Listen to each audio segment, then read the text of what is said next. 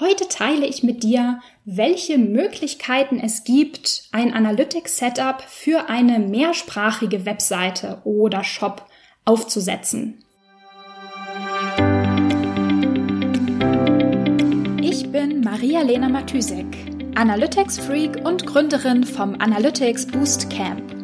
Möchtest du das volle Potenzial der Daten nutzen und dein Online-Marketing auf die Erfolgsspur bringen? Möchtest du wissen, was für dich und deine Kunden wirklich funktioniert und datengetrieben optimieren? Möchtest du glücklichere Kunden und mehr Umsatz mit deiner Webseite?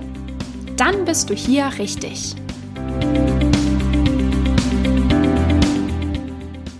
Hallo und herzlich willkommen in der Analytics Sprechstunde. Gefühlt ist diese Woche, glaube ich, so eine Art, ähm, ja, so eine Art Socializing-Woche oder Talkie-Woche. Also gefühlt habe ich ähm, super viele ähm, Gespräche geplant diese Woche. Ähm, so ganz im, im Gegensatz zu letzter Woche. Da habe ich super viel im Stillen gearbeitet. Für meine Kunden natürlich. Ähm, das Webinar letzte Woche vorbereitet.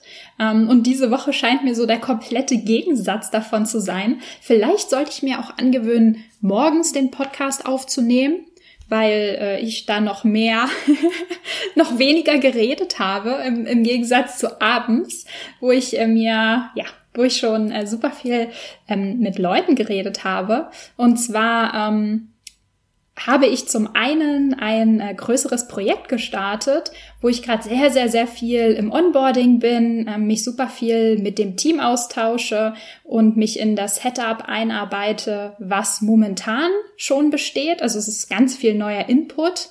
Ähm, und auf der anderen Seite habe ich diese Woche einige ähm, Gespräche geplant, Telefonate, Zoom-Calls ähm, mit Interessenten, die ähm, Lust haben, am Analytics Boost Camp teilzunehmen, das ja im Januar starten wird. Und ähm, ja, da mit den allermeisten Leuten rede ich vorher äh, so eine Viertelstunde oder eine halbe Stunde, um einfach so ein bisschen zu gucken, okay, an welchem Punkt stehen die, mit welchen ähm, Herausforderungen, mit welchen technischen Besonderheiten möchten die, ähm, sag ich mal, am Boostcamp teilnehmen und passt das einfach? Also passt das einfach in, in den Kurs, passt das zu mir, kann ich, kann ich da weiterhelfen sozusagen? Und ähm, ich ja, ich liebe, ich liebe diese Gespräche, weil ich es einfach super spannend finde, diesen, ähm, ja, sag ich mal, diesen super kurzen, so ähm, blitzlichtartigen Einblick zu bekommen, wo stehen die Leute, wie sieht das Setup aus, welche Probleme haben sie, ähm, was planen sie, was sind die Ziele, also dieses, dieses ganz kurze Bild zu bekommen und mir dann zu überlegen, okay, was würde ich machen? Ähm, wie würde ich rangehen? Was würde ich empfehlen? Passt das rein ins Online-Training? Ähm, wie, ja, wie müssen die sich vielleicht vorbereiten oder was kann ich, wie kann ich denen helfen? Finde ich einfach super spannend, macht super Spaß und es ist einfach immer wieder so ein, wie so ein, ja, wie so ein 10 Minuten Consulting, wo ich mir kurz eine Lösung überlege und dann sage, ja, so, ähm, das passt. So könnten wir das zusammen machen. Und ähm, ja, und ich dachte mir, weil, weil das, ähm, weil ich das super interessant fand und ähm, dachte ich mir, nehme ich doch einfach mal eins dieser ähm, Blitzlichter, äh, sag ich mal, jetzt mit äh, hier in den Podcast und ähm, teile mit dir, was meine Gedanken dazu waren. Und zwar hat mich eine Interessentin und jetzt äh, Teilnehmerin. Also sie hat sich entschieden, ähm, am Bus, beim Boostcamp ähm, mitzumachen. Ähm, ihr, ihre Herausforderung oder ihr Zweifel, sag ich mal, war, dass ähm, sie ein, mit einer mehrsprachigen Webseite arbeitet. Ähm, das heißt, es gibt sozusagen von derselben Seite Versionen in unterschiedlichen Sprachen, also nicht nur in, sag ich mal, Deutsch und Englisch, sondern auch in Chinesisch und Japanisch und wirklich sehr unterschiedliche Sprachen. Und ihre Frage oder ihr, ähm, ihre Bedenken waren so ein bisschen, Kriegt sie das hin? Macht das Sinn? Wie würde man das irgendwie angehen, so ein, ein Tracking-Setup für eine mehrsprachige Webseite aufzusetzen? Und es gibt natürlich, wie immer im Tracking oder in Analytics, unterschiedliche Möglichkeiten, das Ganze umzusetzen. Und welche Option man wählt, kommt immer darauf an, wie arbeitet das Team, welche Fragestellungen möchte man mit den Daten beantworten, ähm, welches Setup passt einfach am besten zu den Bedürfnissen und zum Setup, zum Kontext sozusagen. Und das ist jetzt eine Frage, die ich logischerweise nicht in zehn Minuten klären kann. Das heißt, jetzt ähm, in, in, der, in dem Podcast und auch in dem Gespräch ging es eher so ein bisschen in, wie könnte das technisch gehen, wie viele Optionen gibt's sozusagen. Und die würde ich jetzt einfach mal kurz mit dir teilen. Als allererstes, wenn man eine mehrsprachige Webseite hat. Die allererste Frage ist immer, geht es hier um unterschiedliche Länder oder geht es hier um unterschiedliche Sprachen? Ähm, das Problem in Anführungszeichen ist, dass wenn wir von unterschiedlichen Länder-Webseiten reden, ist es häufig, nicht immer, aber sollte man bedenken, der Fall, dass unterschiedliche Länder auch unterschiedlichen Content haben, ähm, vielleicht eine unterschiedliche Ansprache, unterschiedliche Produkte. Und damit ist es einfach, sag ich mal, eine andere Webseite. Wir haben wirklich in jedem Land unterschiedlichen Content und es ist nicht derselbe Content, einfach in einer anderen Sprache, mit denselben Bildern, mit derselben Struktur, nur übersetzt, sozusagen. Das heißt, in dem Setup hier meine ich, unterschiedliche Sprachen. Also es ist wirklich exakt das Gleiche auf der Webseite zu sehen. Es ist nur in einem Unterschied, unterschiedlich übersetzt, sozusagen. Und vielleicht noch ein Hinweis, ähm, an der Stelle ganz wichtig, nicht zu verwechseln mit ähm, der Dimension Sprache, die du auch so in Google Analytics findest. Also wenn du dir die Audience Reports anschaust, siehst du da überall auch, aha, das hier war irgendwie aus DEDE e oder äh, ENUS heißt es, glaube ich, für, ähm, für US-Amerika. Ähm, das ist was anderes. Das, was Analytics dir da anzeigt, das ist die Sprache beziehungsweise das Land ähm, der Standardeinstellungen des Browsers, mit dem der Nutzer deine Seite aufgerufen hat.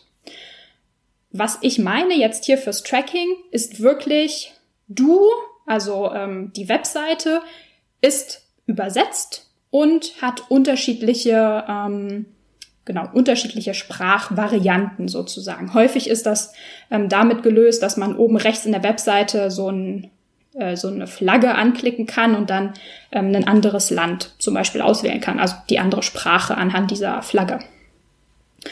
Genau.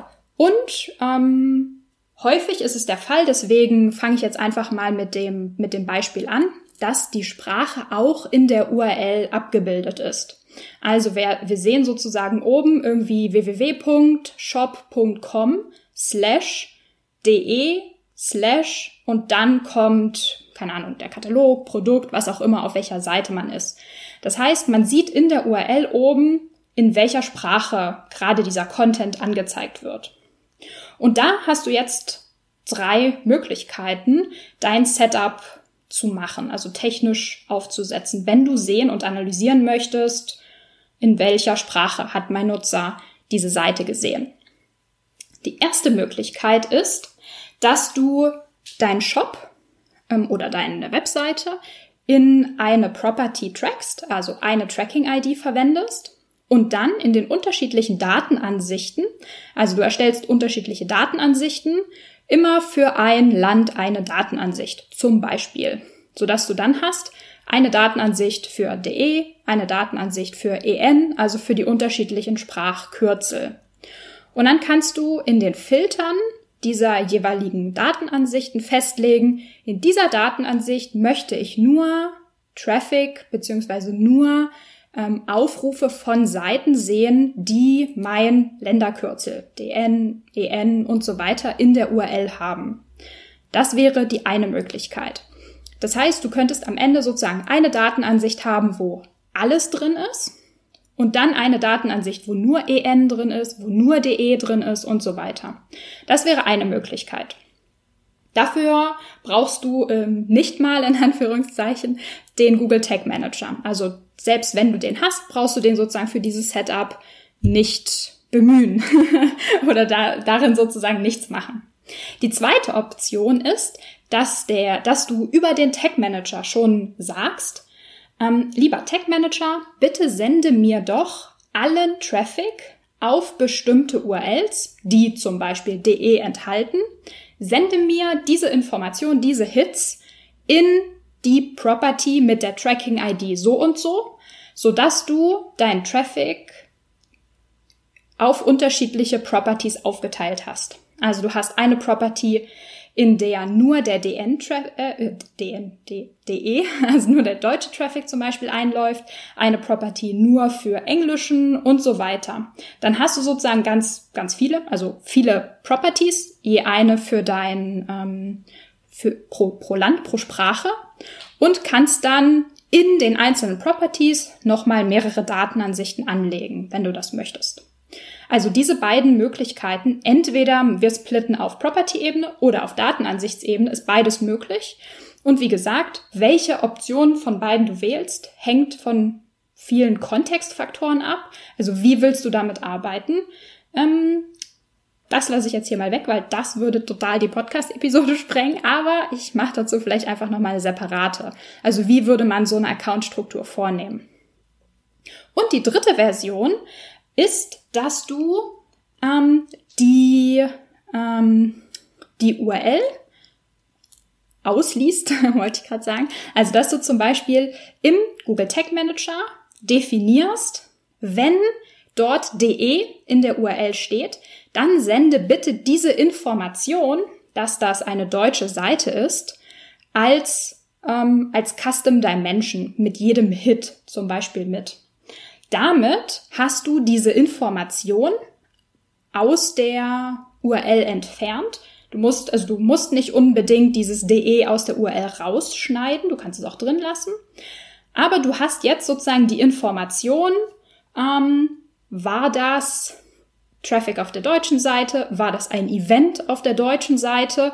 Diese Information hast du jetzt an je, kannst du mit jedem Hit mitsenden und hast sozusagen diese Information überall in deiner, in deiner Datenbank, also in dein, in dein Report und so weiter zur Verfügung und kannst die immer als zum Beispiel Secondary Dimension immer mit dazu wählen und auch darüber ähm, genau analysieren, welcher, welche Sprachen wie viel Traffic und so weiter bekommen haben.